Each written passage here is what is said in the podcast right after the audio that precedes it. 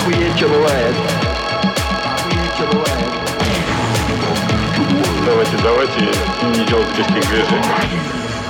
Всем привет! Это подкаст «Охуеть, что бывает?» Восьмой выпуск. В этом подкасте люди по имени Илья, Ваня и Витя делятся различными мозговзрывающими фактами и интересными историями о всяком разном.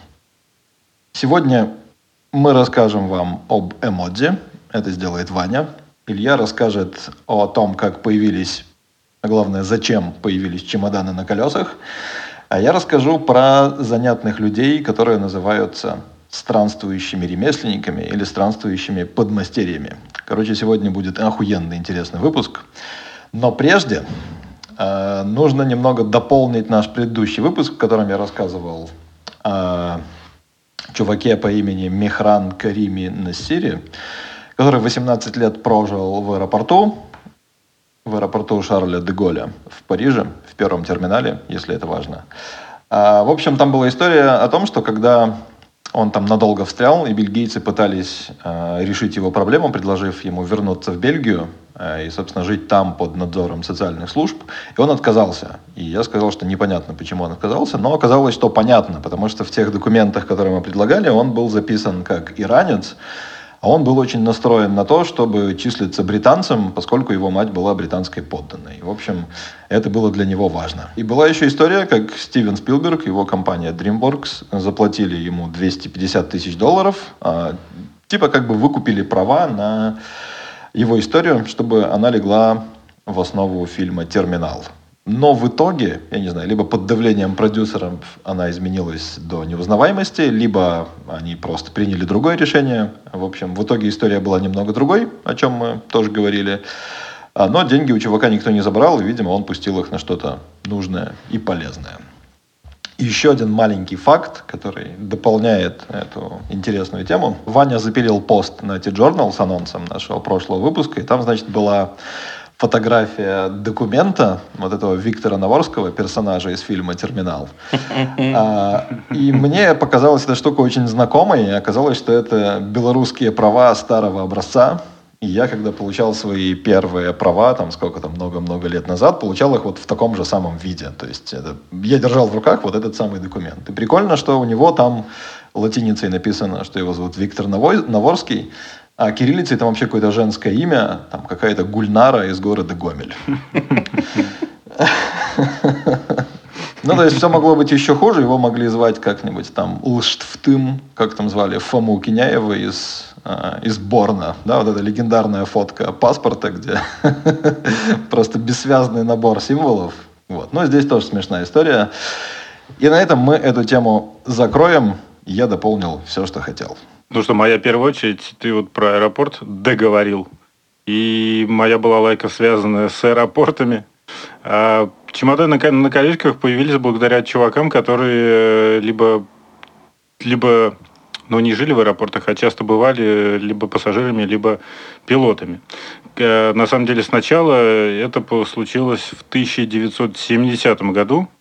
А, чувак по имени Бернард Саду, он был вице-президентом чемоданно-сумочной компании US Luggage, и он возвращался из отпуска где-то далеко и в хорошем приятном месте. И долго стоял в очереди на таможню, и, в общем, чемодан... А раньше чемоданы были просто вот такой вот квадратный, ну, точнее, параллелепипед с ручкой, который надо поднимать, э, на полметра, проносить на полметра вперед и опускать. Он, короче, заебался это делать. А мимо такой чувак проходил э, грузчик. И огромную кучу чемоданов на тележке вез одним мизинчиком. И этот Бернард Саду прошел таки таможню, приехал домой и подумал, а чё бы не приделать колесики к чемодану? И взял какие-то колесики от шкафа, что ли, или типа того, и прикрутил снизу к чемодану, к обычному такому кирпичеподобному чемодану. И э, чтобы тащить э, чемодан, приделал такую лямочку, петелечку. У него контора занималась, собственно, чемоданами, и у него был выход на всякие магазины, но что-то пошло не так, и он всячески пытался э, эту тему магазинам продавить, предлагал, но все магазины говорили, да нахера, господи. Сейчас люди в основном путешествуют на поездах, и ну, там носильщики на вокзалах есть. Кому вообще надо таскать, чем надо катать чемоданы? Просто ты мужик, ты поднимаешь э, свой чемодан, доносишь до такси, потом э, на вокзале их берет носильщик, а если в аэропорту, то что там ходить-то всего ничего. Ну да, как Шварценеггер, я просто поднимаю вещи, поэтому я такой большой. Короче, почему-то тема не пошла. Ну, в общем, в те, в те годы э, люди действительно путешествовали больше там, на поездах, и там были носильщики, там на самолете летишь, что ты достаточно состоятельный чувак, и тебе никуда его вообще тащить практически не надо. Правда, э, вот это было в 70-м году, а следующая часть этой истории произошла в конце 80-х. Но я помню, например, фильм там «Один дома», где несколько сцен было в аэропорту, и вот там, когда чемоданы и сумки раздают, собственно, всей семье и обнаруживается, что пиздюка одного забыли, там у всех были сумки, вот либо чемоданы, либо сумки. Никаких колесиков. То есть людям было не западло носить такие вот бесформенные кожаные сумки, и все было нормально. Этот фильм, по-моему, где-то там начало или середина 90-х.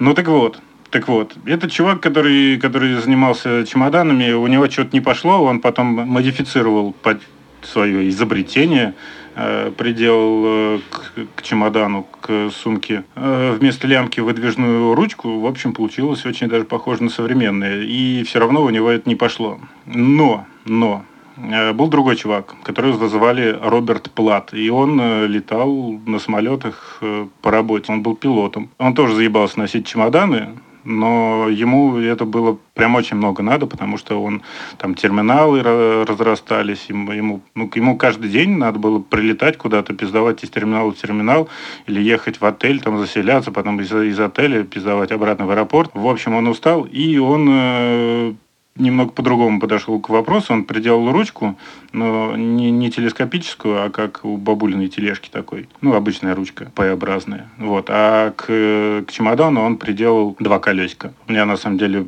первый чемодан, по-моему, был примерно таким. Не четыре колеса, а два. И я очень завидовал тем, у кого четыре колесика. Можно так это поставить и толкнуть, и он поедет. А мне надо было тащить именно. Ну так вот, этот чувак тоже запатентовал и в 91 году получил патент и сделал компанию Travel Pro International. Вот, и у него дело на самом деле уже пошло.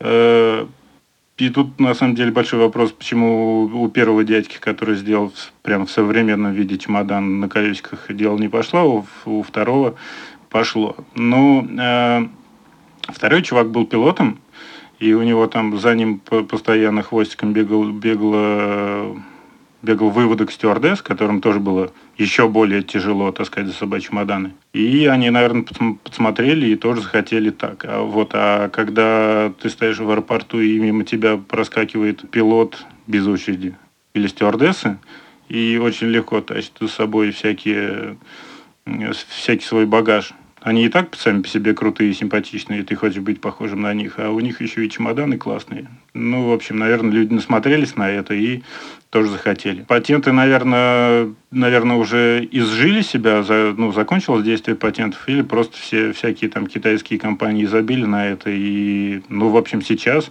сейчас, по-моему, вообще все чемоданы для путешествий делаются с колесиками, с движной телескопической ручкой. Поэтому вот этим двум чувакам, которые подумали о нас 30-40 лет назад, можно сказать спасибо за наше замечательное настоящее. Слушай, я каждый раз, когда оказывался в Штатах, я замечал, что там концентрация ребят, которые все еще используют ну, не чемоданы, но какие-то сумки без колесиков вообще, просто которые нужно носить, она почему-то всегда выше. Мне кажется, это какая-то, блин, ну, типа сила традиции, что ли. Они Слушай, такие. это я бы сказал, что это не сила традиции, а это какая-то, как это называется, ретроградность. А, у них там до сих пор не везде работают а, платежи бесконтактные.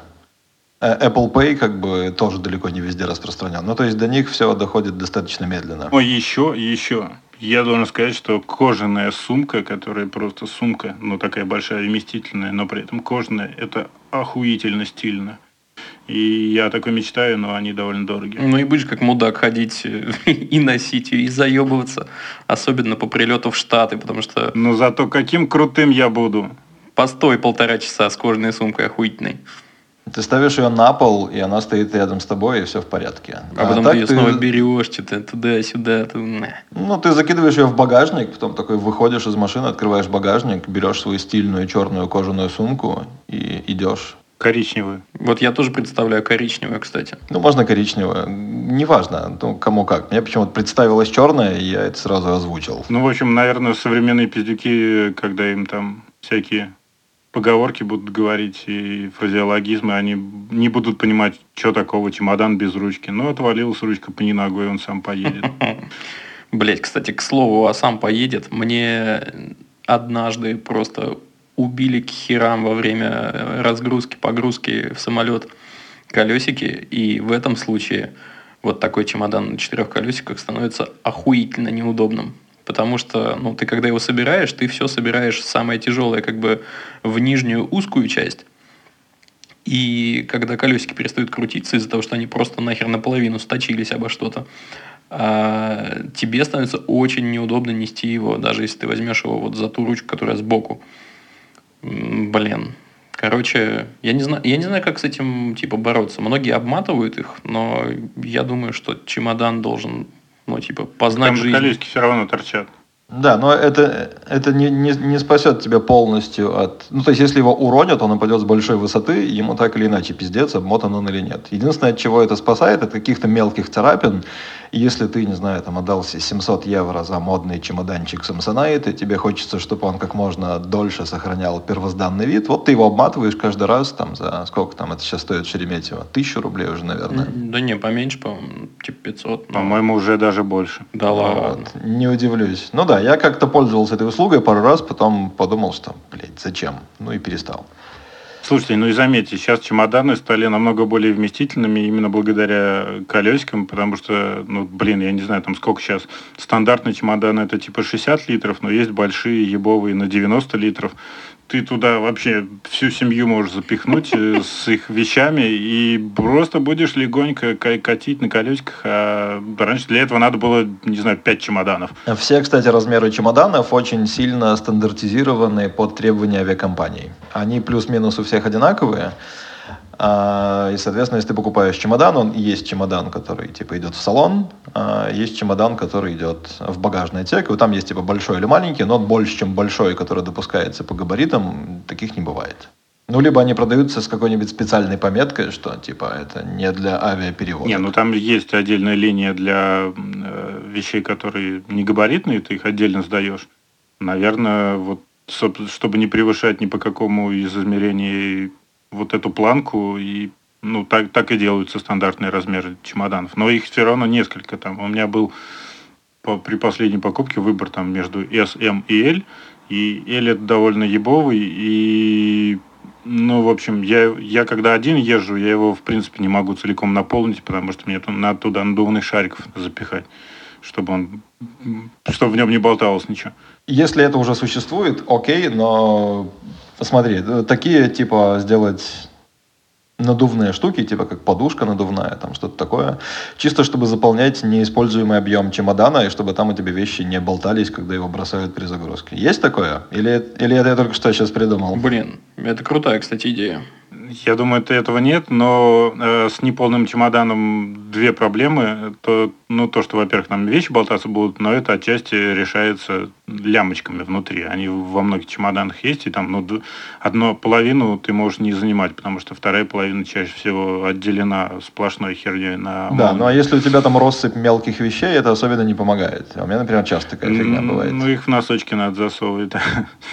Но есть другая проблема, что я когда последний чемодан покупал, оказалось, что они бывают из, э, ну, если это не тряпичная пластика, то из двух материалов, и один из них э, такой типа хрупкий, и меня продавщица прям предупредила, вот вы берете большой чемодан, учтите, что если вот из этого материала, то его придется наполнять целиком. И подумайте, есть ли у вас столько вещей в поездку, потому что если вы не наполните, то его сломают при погрузке. Да.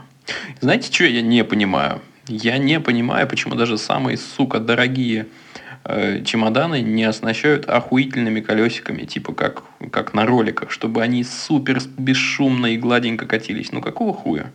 Это же довольно Слушай, легко. э, Смотри, две идеи для чемоданов. Первая такие надувные подушки, причем чтобы они были такие типа секционные в зависимости там от а, объема, который нужен. А вторая это сменные колеса. То есть, э, поясню, например, а, тащить чемодан по какой-нибудь брусчатке западло. Но к нему можно сделать более крупные такие прорезиненные колеса, а, ему будет пофиг, он будет катиться нормально. Более мягкие, соответственно.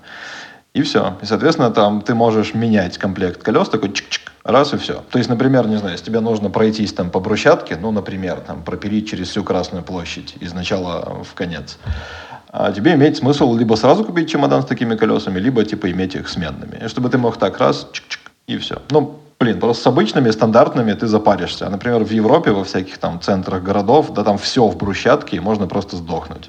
Надо патентовать, короче. Короче, если у кого-то есть э, мысль, во что вложить бабло, вкладывайте в это. Идея э, распространяется бесплатно. Как бы берите, кто хочет.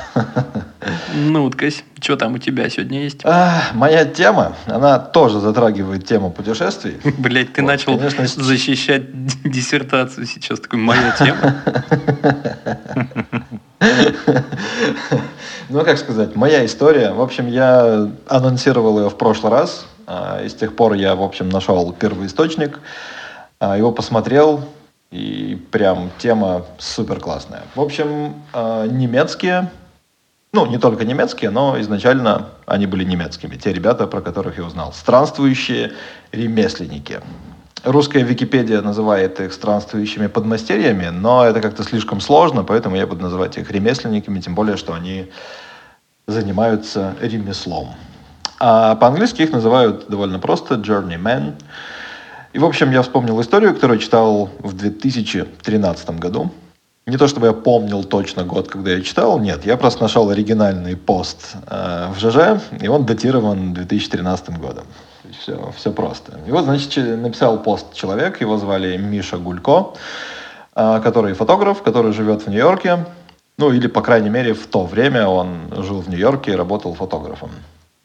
Э, То есть завязка такая, что он пошел погулять с другом э, куда-то в южную часть Бруклина и встретил там двух чуваков, которые были очень странно одеты в такие широкие э, клешные брюки, э, в шляпы, цилиндры, в пиджаки, э, в такие белые рубашки. Ну, короче, либо они какие-то были фокусники, либо циркачи, и он так без задней мысли к ним подошел, сказал, ребята, классные костюмчики, вообще вы молодцы, вот вам моя визитка, давайте с вами созвонимся, я хочу вас пофотографировать, вы классные. А Они ему говорят, чувак, сорян, мы тебе не можем позвонить, мы не пользуемся телефонами. Он такой, Принципиально, «Блядь, в типа?» см- В смысле? Как это вы не пользуетесь телефонами? Он Говорит, ну вот так. А кто вы вообще такие? Циркачи? Такие, блядь, нет, мы немецкие плотники. Ну и, короче, они немного пообщались, они ему рассказали свою историю, он эту историю, собственно, изложил в своем посте и заодно выложил э, много-много-много классных фотографий. Но произошло небольшое западло, потому что вот эти все фотографии, они физически хостились на Фейсбуке, и он, соответственно, повставлял ссылки а, в пост ЖЖ. Но Facebook это такая мерзкая организация, которая довольно небережно относится к тому, что было запущено много лет назад. Ну, то есть им важно, что происходит здесь сейчас, то, что было там года назад, вообще просто похуй. И они каким-то образом либо пере, а, перенастроили там систему формирования ссылок, и они изменились, а, либо вообще запретили такое встраивание, как было раньше. Ну, хрен знает. Короче, многие оригинальные фотки, по крайней мере, те, которые были упомянуты в ЖЖ, они похерились. А, Но я нашел эту историю на сайте чувака, так что мы дадим ссылку в описании обязательно, чтобы все могли посмотреть. В общем, оказалось, что это очень э, давняя традиция, и она существует еще с эпохи Ренессанса, со Средневековья. Э, зародилась в Европе. Ну, в основном, везде, конечно, были ремесленники, но вот именно такая организация зародилась где-то в Германии, по крайней мере, в немецкоязычной среде.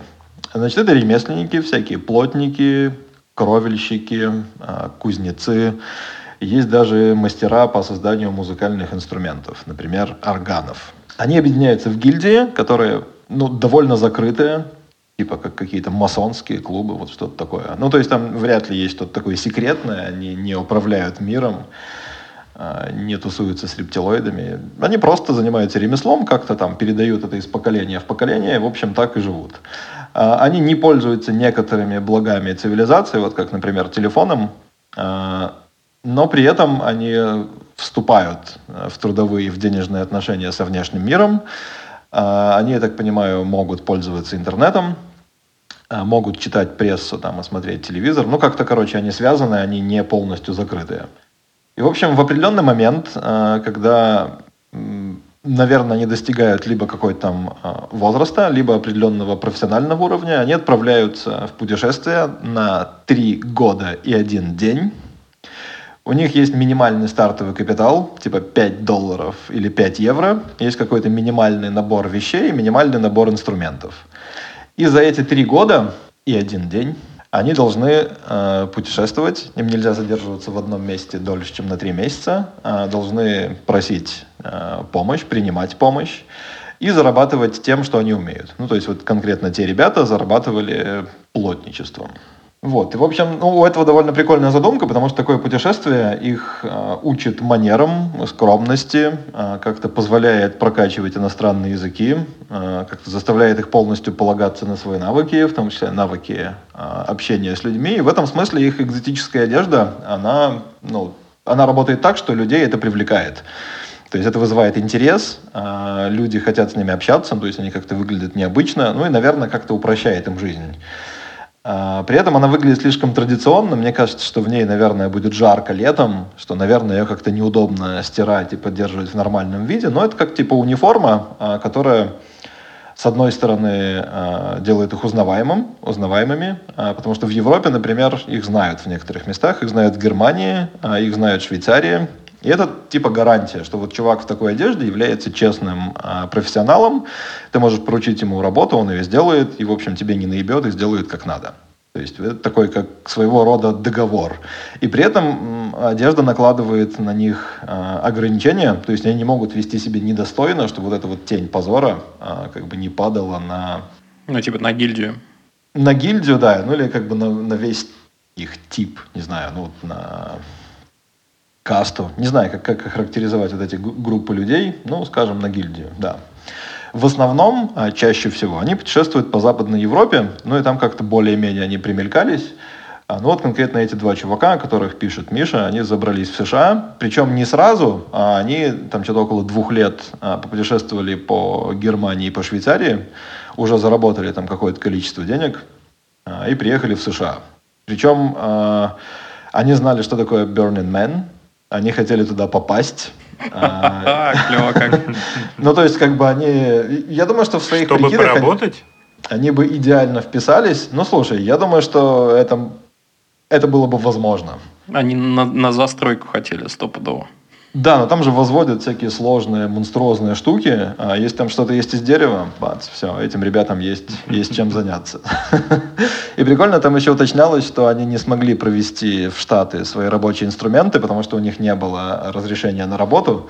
Но если ты там, не знаю, везешь чемодан, там всяких шуруповертов, дрелей, там каких-то стамесок, ну, блядь, это сразу палевно. Типа, ничего себе, что это косметичка или ты сюда работать приехал? Блин, напоминает немножко этих эм, амишей, которые тоже такие немножко затворные, не любят технологии современные. Ну, только такое. амиши между собой живут. Они не помогают никому.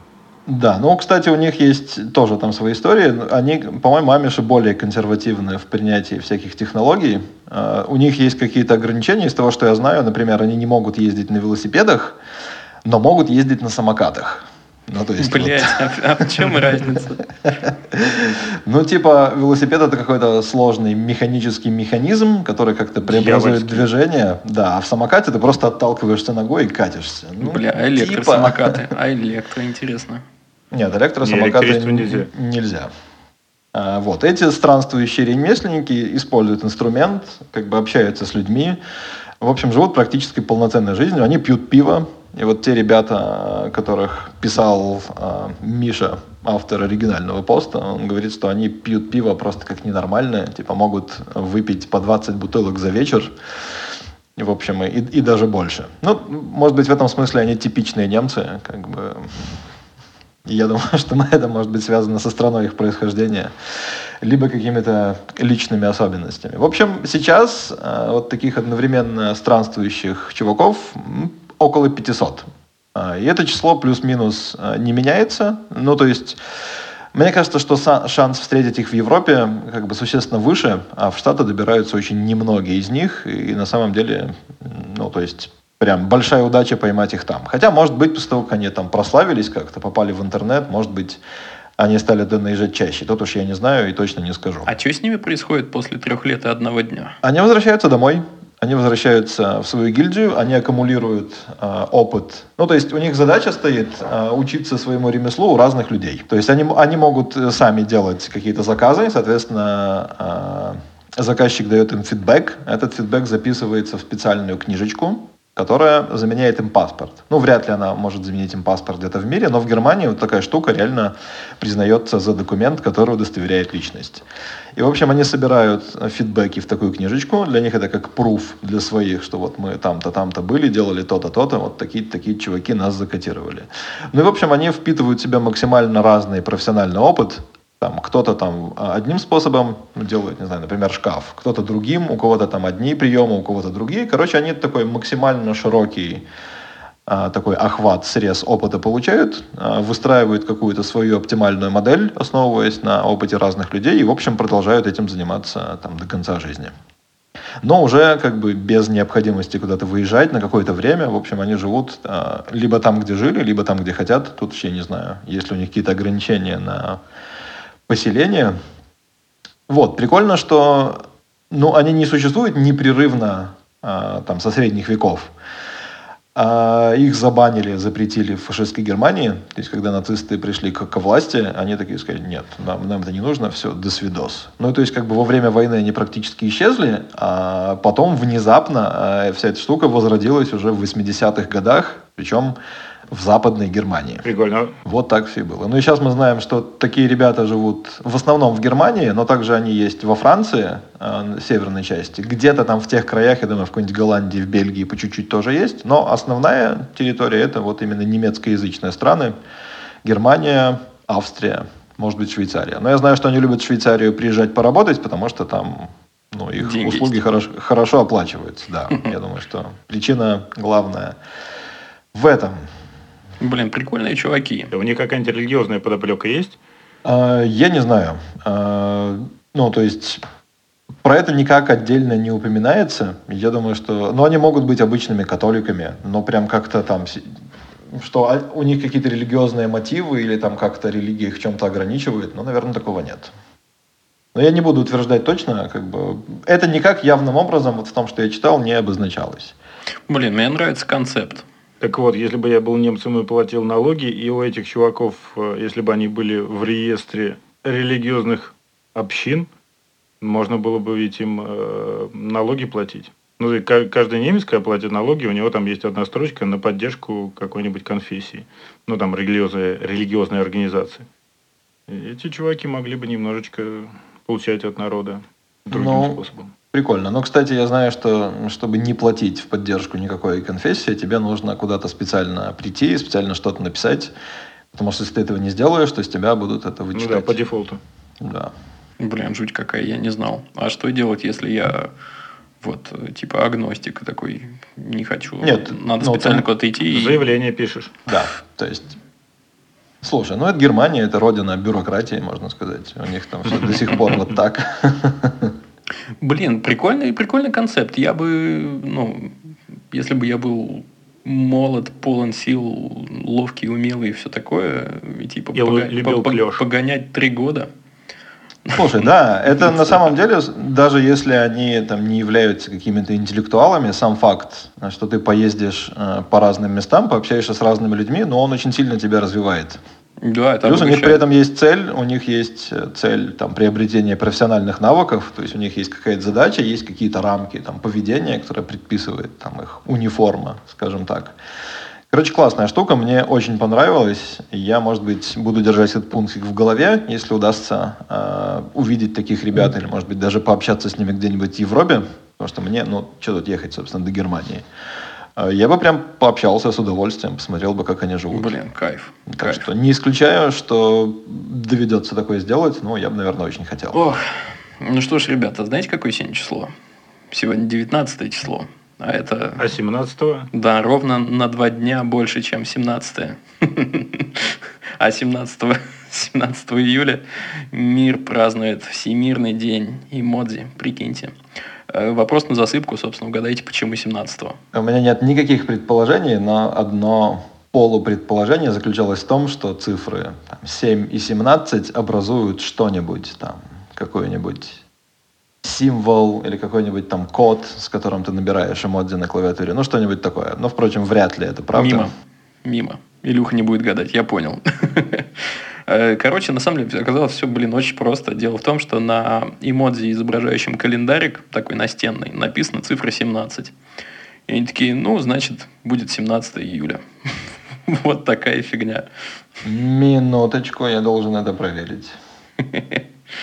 Давай. Знаешь, в чем проблема? Что их стало так много, что не так-то просто найти нужные тебе. Про это я тоже расскажу. Ну, таки да, на эмоди, который означает календарь, там 17 Но там не 17 июля, там просто 17 Там отрывной календарик такой, и там число 17. Блин, почему, почему июль, не, не уверен. Ну, потому что летом круче всего все праздновать. Нет, нет, нет, я вижу, что у меня, у меня есть три эмодзи с календариком, на двух из них написано июль, а на третьем не написано ничего, а там даже цифра 17 практически не видна.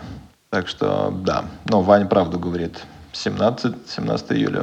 Блять, пришел вас тут просто наебать. О, погодите, погодите, погодите. А- а, ну, я посмотрел на Эмоджипедия, и да, в большинстве случаев это отрывной календарик с э, числом 17, но в WhatsApp этот эмодзи выглядит как э, 24 февраля, э, в Фейсбуке как 14 мая, э, в... Ну, а дальше какая-то дичь. В LG, у LG свои эмодзи, и там 27 марта. Это просто потому, что они больные ублюдки и, и кто во что гораст. Сейчас расскажу, почему так. Короче, э, история м, эмодзей, она неотделима от истории смайликов, как, э, в общем, выяснилось. Смайлики раньше существовали отдельно, а потом в какой-то момент э, чуваки подумали, блин, а что нам ограничиваться просто эмоциями? Будем придумывать всякие так называемые идеограммы, которые Эм, ну, то есть не нужно знать никакой специальный язык. Ты смотришь на пиктограмму и, и понимаешь, что она значит. Вот. А началось все примерно э, в 60-х годах 20 века.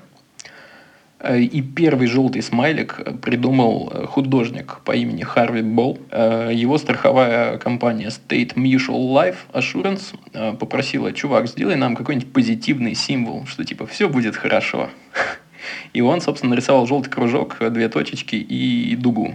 Вот, собственно, вот этот э, фейс. И как-то, ну, тогда не очень было с компами, сами понимаете.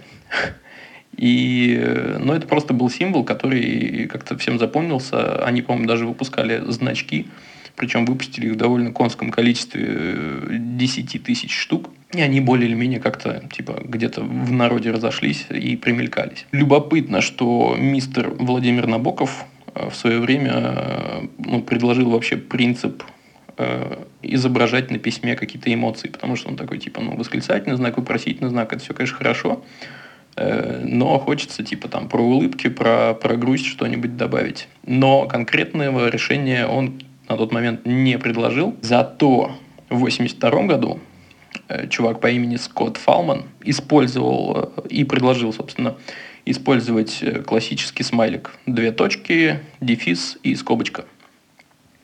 Вот, а для грустного, соответственно, обратная скобочка. Нет такого понятия, как обратная скобочка. Есть открывающая и закрывающая. Простите за занудство, но я решил доебаться, чтобы заполнить эту неловкую паузу. Ой, блядь. Эм, смотрите, тут мы возьмем и немножко повернем в сторону и даже назад. Сейчас расскажу вам про инициатива университета штата Иллинойс. Они в то время очень думали о том, как вообще применять компы, которые в то время только зарождались и занимали целые комнаты. И они такие, блин, давайте компы будут помогать нам в образовании. И, собственно, чувак по имени Дональд Битцер сделал на основе компа Iliac 1, который весил 5 тонн, блядь, э, и занимал э, пространство ну, короче, шириной 3 метра, высотой 2,5 метра и в толщину еще полметра. Короче, очень, очень здоровая такая херня на лампах. Э, вот, он сделал демку, которая позволяла с помощью терминалов использовать этот комп в каких-то учебных программах, вот, это, вот этих университетских. Постепенно они все это разрабатывали, в какой-то момент появились даже уже микропроцессоры, и эта система называлась Плата. И в этой системе существовали смайлики еще до того, как э, ну, про них вообще вспомнили. Э, возникла там кодировка эски и, и прочее, прочее. Короче, там была удивительная система. Ты такой мог нажать, мог, точнее, сначала набрать какой-то символ, буковку, например, потом нажать Shift пробел, э, и каретка переезжала ну, на позицию назад то есть становилась как бы перед буквой. И ты мог снова что-нибудь нажать, но буква не вставлялась перед уже набранной, а появлялась как бы поверх. И таким образом, э, если ты ну, набирал какое-то количество символов, ты мог рисовать всякие э, рожицы, типа того. Они были такие довольно квадратные, довольно э, топорные. Это были ну, такие очень из небольшого количества пикселей, хотя в то время про пиксели еще не очень думали. Вот, и, короче, чуваки уже тогда пользовались, прикиньте. Причем этот, эти терминалы плата в какой-то момент показали чувакам из Xerox, а на основе Xerox, как мы знаем, э, на основе идей э, Xerox много реализовали в компании Apple. И Xerox и эту идею просрал, да? Какая-то лаборатория у них э, по просиранию идей. Да, да, да. Они все внутри смотрят, как круто, делают классные вещи, а потом э, в ксероксе, если они сами это в жизнь не притворяли. Иде- идейные э, кто-то придумал что-то, а реализовал это кто-то совсем другой. А, собственно, как с, с чемоданами, типа, это придумал изначально сделал один чувак, но дело не пошло, сделал второй чувак. С точки зрения акционеров, там Xerox крайне хуево работает, но мне кажется, с точки зрения пользы для всего человечества, они молодцы и красавчики. В образователь... Для образования все это при... придумали смайлики для, ну, развили в образовании. При этом посмотрите вот на, ну ладно, не сейчас, а несколько лет назад, когда эмоти прям поперли. Все такие, ну все, все, люди разучатся говорить, разучатся писать, люди тупыми станут. Вот, а придумали это для образования.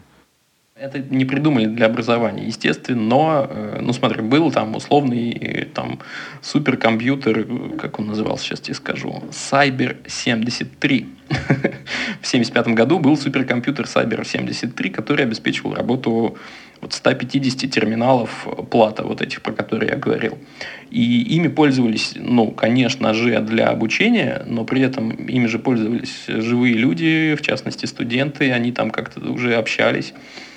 Ну, у них, э, кстати, на основе вот этого плата возникло много прикольных идей, типа там мультиплеер, например, возник, э, вот идея мультиплеера возникла там.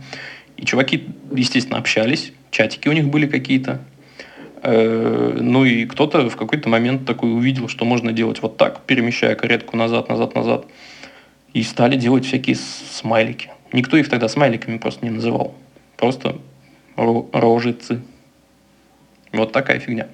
Короче, дальше э, как-то все это ну, варилось внутри вот этого плата, и до середины 90-х про смайлики, ну, как-то, ну, не то чтобы забыли, просто ими пользовались, ну, не в формате картинок, как сейчас, а в формате, ну, вот этой псевдографики на основе типографских символов. Эм, на основе вот этой таблицы, как она называется-то, господи, каждый раз вспоминаю, как ее правильно называть. Э, да, эски. Э, Пишется она ASCII. Вот, таблица символов. На, на ее основе, кстати, э, есть даже целое направление ну, искусства, что ли. Люди целые картины нахрен рисуют с помощью всяких слэшей, черточек и прочих э, символов, которые в этой таблице есть. Это появилось, мне кажется, во времена всяких супермедленных интернетов и суперразвитого воображения у людей. Это появилось в 60-х тоже ей более или менее тоже пользовались, но ну, не то чтобы было каких-то много чатов, не было просто среды, где это можно было использовать. А когда среда появилась, вот там и поперло. Еще э, один флешбэк. Э, оказывается, э, в 1890-х годах проводились конкурсы среди машинисток, которые набирали тексты на печатных машинках, на обычных. И там были конкурсы не только типа на скорость печати, но и на создание всяких рисунков с помощью символов. И конкретный, э, есть конкретный очень известный рисунок. Был даже такой вопрос в ЧГК однажды, и типа знатоки угадали. Э, в 1898 году некто Флора Стейси нарисовала охренительную, довольно узнаваемую бабочку, которая состояла из точек, скобочек, типа дефисов, и какого-то количества букв О, ну, для орнамента. И этот рисунок опубликовали в журнале Pitman's Phonetic Journal. Вот, и прям мы приложим ссылку, просто очень красивая штука. Э, вот псевдографика, она существовала еще ого-го, ого-го, когда? Еще в 19 веке, прикиньте. Вот, а теперь возвращаемся в 90-е годы, когда чувак по имени Николя Лауфрани э, заметил, что, собственно, эски графика стала популярной, и он такой, блин, хочу сделать анимированную красоту. Типа на основе этого э, он сделал всякие вот такие гифочки. Это был 97 год. Э, он составил онлайн-словарик, разбил их на уже известные сегодня категории, типа классические смайлики, флаги, праздники, развлечения, спорт, погода, что там еще было, еда, национальности, ну, видимо, флаги, э, планеты, зодиаки, младенцы, отдельная категория была, прикиньте. Вот. И, как водится у них в США, он, конечно, взял и зарегал их э, в бюро регистрации авторских прав. А к 2001 году он работал в компании Smiley, или он ее основал. Ну, короче, он был одним из главных действующих лиц в этой компании эта компания, короче, стала лицензировать вот эти эмодзи компаниям разнообразным, в том числе Nokia и так далее, и так далее. Что на текущий момент э, у всех, это вот то, с чего мы начали, почему у всех разные эмодзи. Э, в Unicode как бы есть э, ну, некий код, которому соответствует графическое представление эмодзи. И тут уже кто как хочет, по сути, это просто отдельные шрифты. Вот у Apple э, есть шрифт Apple Color Emoji. Они его там регулярно обновляют, что-то туда добавляют. Вот у них, э, ну не знаю, у нас у всех, у вас э, с, с вами Apple, поэтому у нас, э, например, на значке календаря, собственно, 17. Там было 24 февраля. 14. Э, отправишь этот эмодзи в Фейсбуке, э, то он отобразится как 14, что там, 14 мая. Как не, не, не договориться? Э, это немножко печально, потому что ну, ты не можешь рассчитывать на строго определенный результат. А с другой стороны, ты точно так же не можешь рассчитывать, что у человека будет точно такой же шрифт. А когда нужно было убрать из эмодзи изображение пистолета, потому что соверш... Да, его сделали водяным пистолетом и каким-то образом смогли договориться, чтобы заменить пистолет на водяной пистолет. Но при этом все эти водяные пистолеты у всех разные, но совершенно очевидно, что все зло и насилие во всем мире существовало по причине вот этого пистолета в наборе эмодзи, но теперь мы будем жить долго и счастливо. Да, кстати, а прикиньте, э, ну, эмоджи-то или эмодзи, кто как говорит, дело в том, что это, ну, японское слово, и японцы начали всю эту петрушку э, в 98 году, ну, примерно синхронно с этим Николя Лауфрани. Сигатака Курита или Курита Э, создавал тоже первые эмодзи для мобильной компании Docomo. И там было, ну, поменьше их. Там было 172 символа, 12 на 12 пикселей. И вот у них была какая-то своя атмосфера. Э, и Apple, конечно, известный тем, что ну, он, он очень, очень умеет в контекст. Э, они еще в iPhone OS, даже не iOS, а iPhone OS э, второй версии воткнули, собственно, впервые этот свой шрифт Apple Color Emoji. И, это было какое-то время доступно только в Японии, потому что ну, по, по смайликам особенно угорали вот именно там. Вот еще есть, сейчас я быстренько. Э, к слову о Японии, есть штука под названием каомодзи. Каомодзи – это э, ну, эмотиконы, давайте называть их э, по-лингвистически, а я же лингвист, типа. Эм, они, ну вот если обычные смайлики, они повернуты как бы на бок, то вот эти нет. Они, ну это вот э, всякие, э, они сразу горизонтальные, и там часто используется знак нижнего подчеркивания периодически используют э, два вида вот этих штук. Ну, как-то так повелось еще с давних времен. Кстати, могу добавить еще один забавный факт. Буду говорить за всех, скажу за себя. Э, я частенько использую такие упрощенные версии смайлика. Например, если тебе что-то смешно, ты ставишь там несколько закрывающих скобочек подряд. Если человек использует вот такую штуку для обозначения смайликов, то с вероятностью 99,9 процента этот человек из России либо из СНГ. Э, больше, больше никто в мире так не делает. Ну, это дичь. Ну, что тебе сложно двоеточие поставить? Сложно поставить. Почему ты не, не делаешь классический тогда смайлик? А, а, а, а? Что ты на это скажешь? Не обязателен. Есть миллионы людей без носа, а без глаз меньше. Я, я вот помню, я в интернете-то оказался впервые в 97 году, и там смайлики уже были, все такое. И, но они были только в интернете и только в личном общении, ни в каких там рекламных вещах, э, ни, ни, никогда в СМИ не было ничего такого. А потом я что-то свой электролучевой телевизор Э, настраивал, пытаясь найти какой-нибудь новый интересный канал, и попал на CNN, кажется, я уж не знаю, то, как он вообще долетел, он а, совершенно отвратительно был виден э, в черно-белом виде и с кучей помех. Ну, знает, вряд ли из Останкина. Вот, и там какая-то реклама американская попалась, и со смайликом. Охрен... Я так охренел. Ничего себе, блин, в, в рекламе прямо делают смайлики, ставят. Прям по телевизору показали смайлик. Ничего себе. А просто американцы уже, уже привыкли к смайликам, и это было темой.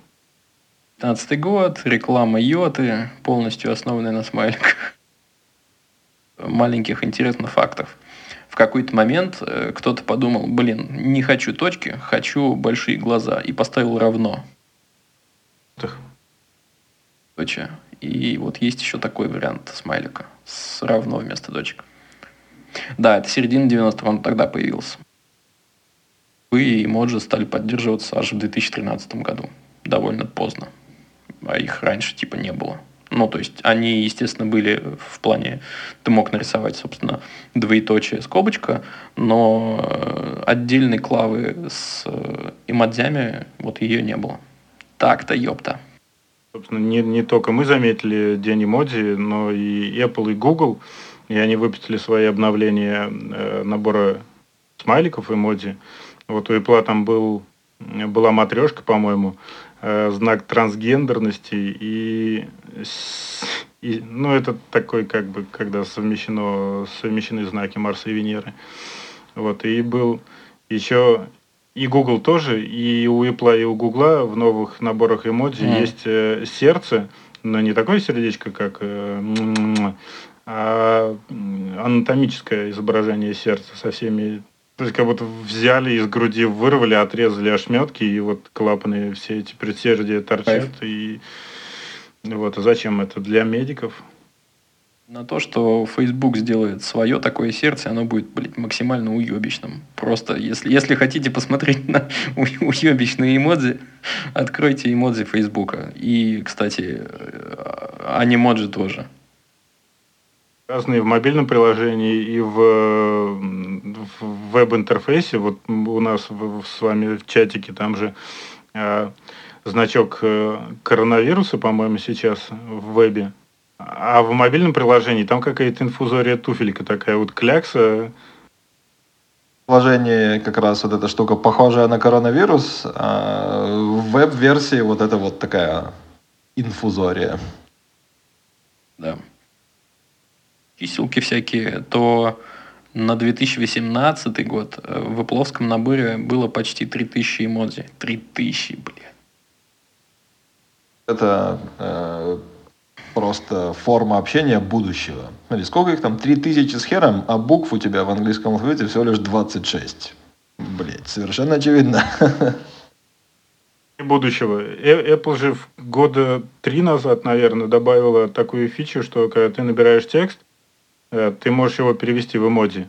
На айфоне, когда набираешь какие-то слова, есть, был- была кнопочка, по-моему, перевести в эмодзи, и все превращалось в набор какого-то говна. Знаете, что я сделал первым делом? Отключил эмодзи. Отключил нахуй, просто чтобы этого не было. То есть я иногда использую эмодзи, но я тогда захожу в их а, список, и, к счастью, он там какие-то наиболее часто используемые показывает в самом начале, ну и, в общем, там набор плюс-минус постоянный. Но прям скроллить вот из-за этих... Ну, ты можешь ввести там что-нибудь, по крайней мере, на десктопе, можешь ввести, они быстро находятся, но прям это... Блин, но вот ты, ты говоришь, э, что это способ общения будущего, но вообще-то, блядь, Витя, это способ э, из прошлого. Добро пожаловать в Египет. Слушай, я иронизирую. Я иронизирую, это было красненьким в кавычках, но это не передается через голос. А вот я что-то не уверен. Я, я уверен, что куда-то туда все и идет. Ну, то есть, зачем писать говно, если ты можешь просто говно нажать? Я вот сейчас просто смотрю на кнопочку с эффектами в фейстайме и хочу сказать, что можно стать говном. О, не надо, конечно, так делать, я никому не советую, но технологии дошли до того, что каждый может стать говном просто по нажатию одной кнопки. И не просто говном, а говорящей кучей. Я не могу. На маке не работает. Будем считать, что ты самый нормальный из нас. Что ж, это было увлекательно. Бля, я, я жду, что кто-нибудь реализует идею с колесиками. Запросто. Слушай, погоди, у тебя, у тебя еще есть 3D принтер? Как бы можно сделать пробную партию просто из говна и палок, а, сделать какой-то простой, простецкий такой базовый механизм крепления. Ну, то есть идея в том, что чтобы их можно было поменять очень быстро на ходу. Такой раз-раз и готово. Потому что если их нужно будет прикручивать, устанавливать, ну, в принципе, это можно сделать в любом другом чемодане. Относишь его в мастерскую и, и скажешь там, оп, поменяйте ко мне колеса. Да, диски поставьте хромированные. Слушайте, у кого-то же был э, чемодан-самокат, да? Кто-то делал такое? Да, у одного, одного нашего друга, коллеги по имени Валера был такой чемодан, но, слушай, на самом деле это говнище. То есть у тебя очень, очень странный получается, у тебя центр тяжести, как бы очень сильно зависит от того, как там у тебя что нагружено. Это там очень прикольно смотрится на видеороликах с Кикстартера, но в жизни это говнище. Разбиваешь мечты, сука. А была другая тема. Был чемодан самокат. Типа ты на него садишься сверху такой, верхом. Там есть такой типа маленький руль, и он едет. Но, блядь, эта идея тоже лишена смысла, потому что в нем какую-то часть полезного пространства занимает аккумулятор, там какие-то приводы, моторы.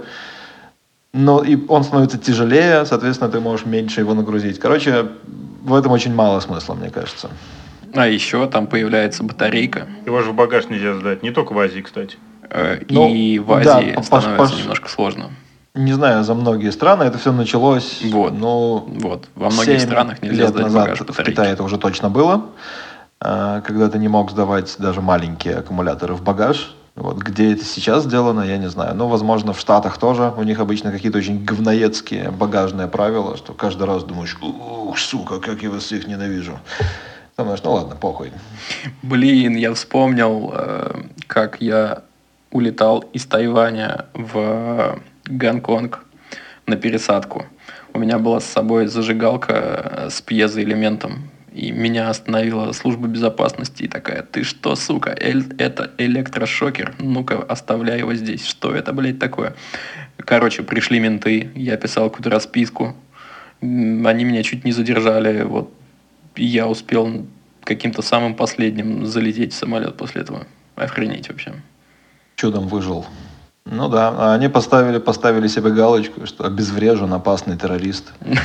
Да. А, Очень давно стали забирать зажигалки во всяких китайских аэропортах. Не только в китайских, а, где-то еще я с этим сталкивался, кажется, на Филиппинах. Я не знаю, зачем они это делают и что можно сделать с помощью обычной зажигалки. Но я помню, как там устроены курилки, и в них в стену, ну как в стену, там такой типа корпус, как-то очень хуево прикрученный к стене. Там, я не знаю, какой-нибудь дядюшка Ляо вообще пьяной рукой левой это сделал. И там просто зажигалка вставлена в такой корпус, из которого ты ее не достанешь. Выкручен огонь вообще на максимум, и ты как-то там сзади нажимаешь на кнопочку, огонь идет, и такой, блядь. Ну, в общем, вот этого факела ты должен прикуривать. Я не знаю, как часто они меняют эти зажигалки с таким расходом, но, блядь, это как-то бесчеловечно. Не знаю, уж могли поставить там в, в центре курилки такую типа, типа спираль обогревателя, чтобы ты от нее прикуривал, как от прикуривателя. Я думаю, там просто трубопровод подключен к нему. Ну, короче, не будем превращать познавательный подкаст в обсуждение чужих странностей. Я считаю, что каждый человек может быть ебанутый своим собственным уникальным образом, и он не обязан вообще ни перед кем оправдываться. Так что пусть китайцы счастливо живут со своими ебанутыми зажигалками в аэропортах. Ладно, ребята, спасибо, что нас послушали. До следующей недели. Напоминаю вам, что мы есть на всех платформах, даже на Spotify, который, сука, не представил подкасты в России. Но, тем не менее, мы там есть. Ставьте лайки, оставляйте комментарии, рассказывайте друзьям про наш подкаст. Покеда. Пока. Пока! Охуеть, что бывает. Охуеть, что бывает. Давайте, давайте не делать резких движений.